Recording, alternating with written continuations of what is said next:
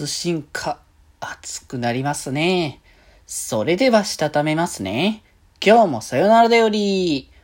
はーい、どうも、皆さん、こんばんは、デジェでございます。はい、この番組は、今日という日に、さよならという気持ちを込め、聞いてくださる皆様にお手紙を綴るように、僕、デジェジがお話ししていきたいと思います。はーい。ということでね、まあ今日はね、なんか朝からこう YouTube の配信でやったりとか、まあお出かけしたりとかもしつつ、また今日はこの後はこの後でね、配信があるということで結構ね、楽しみになってるんですけどね。まあお出かけはね、あれなんですよね。あの、久しぶりに同人誌即売会に行きましたよっていう感じなんで。まあ後でなんか Twitter にでも戦利品のことをパタッとつぶやいておこうかなっていう感じはね、していますけれども、まあそれはそれとしてですよ。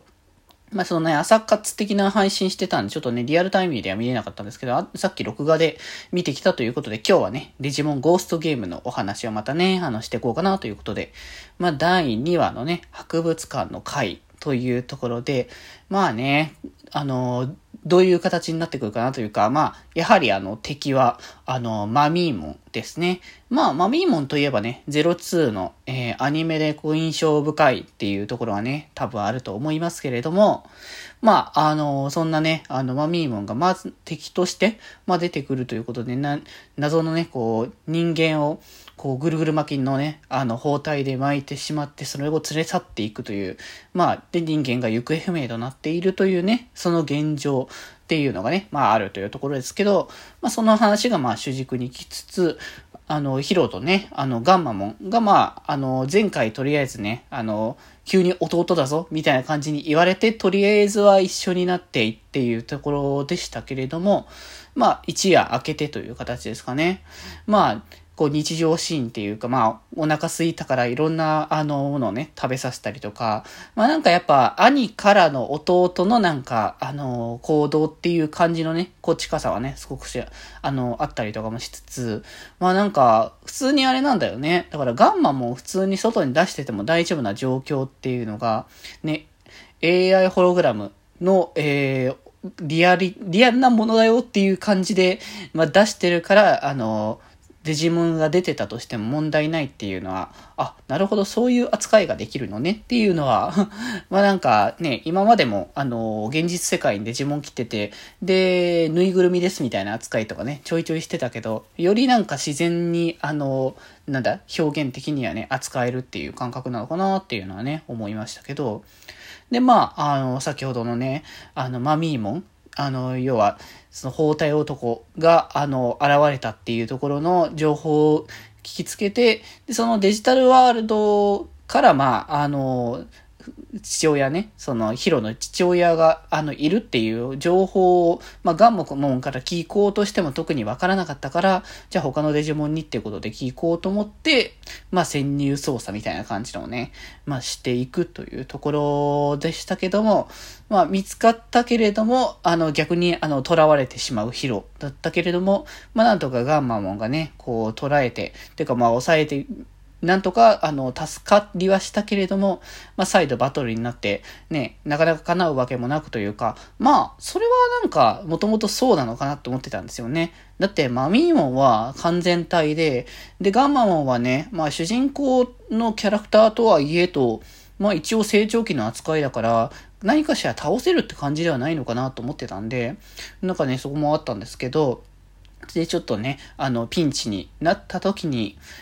あの、デジバイス V の方がね、あの、光を、あの、出してっていうところで、で、そこから、あの、進化ですよ。ここで初進化ですね。やっぱ進化パートは、やっぱ熱いですよね、毎回ね。曲も結構結構かっこいい、あの、曲だなっていう印象で、ちゃんとまたね、あの、今後ね、多分リリースとかされると思うので、ねそこでね、あの、聞いてみたいなっていうところですけど、ここで、あの、ペテル・ガンマモンっていうね、今回あのガンマモンが4形態の、えー、進化をするっていうところで、まあ、デジバイス V のそのバイタルによってという形の表現で、あの、多分このバイタルの時にはこちらになるみたいな方向性の振り方の仕様なのかなっていう感じはしましたけど、あの、どっちかといえばなんか赤い体の、まあ、まあ、炎になんかをなんか特化させたタイプのね、あのデジモンの、えー、進化系っていうところで、まあそのね、進化をしたことによって、なんとかマミーモンをとりあえず抑えることができて、で、あのまあ倒すっていうよりかは、そもそもマミーモンが人間を助けたいみたいな、あの医者さん的な方向性ぽかったので、それをそれで、それでまあミイラにしたらね そう、ミイラにしたらこう、未来英語みたいな話をするのを、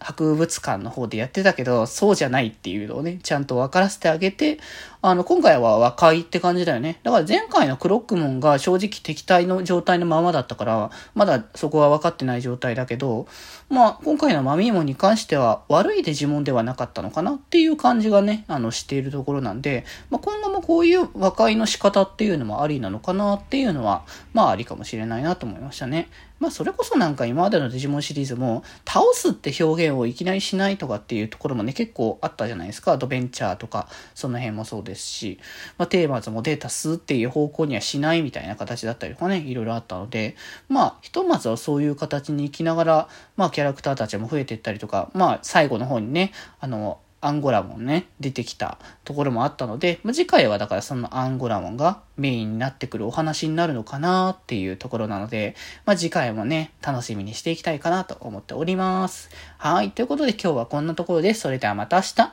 バイバーイ。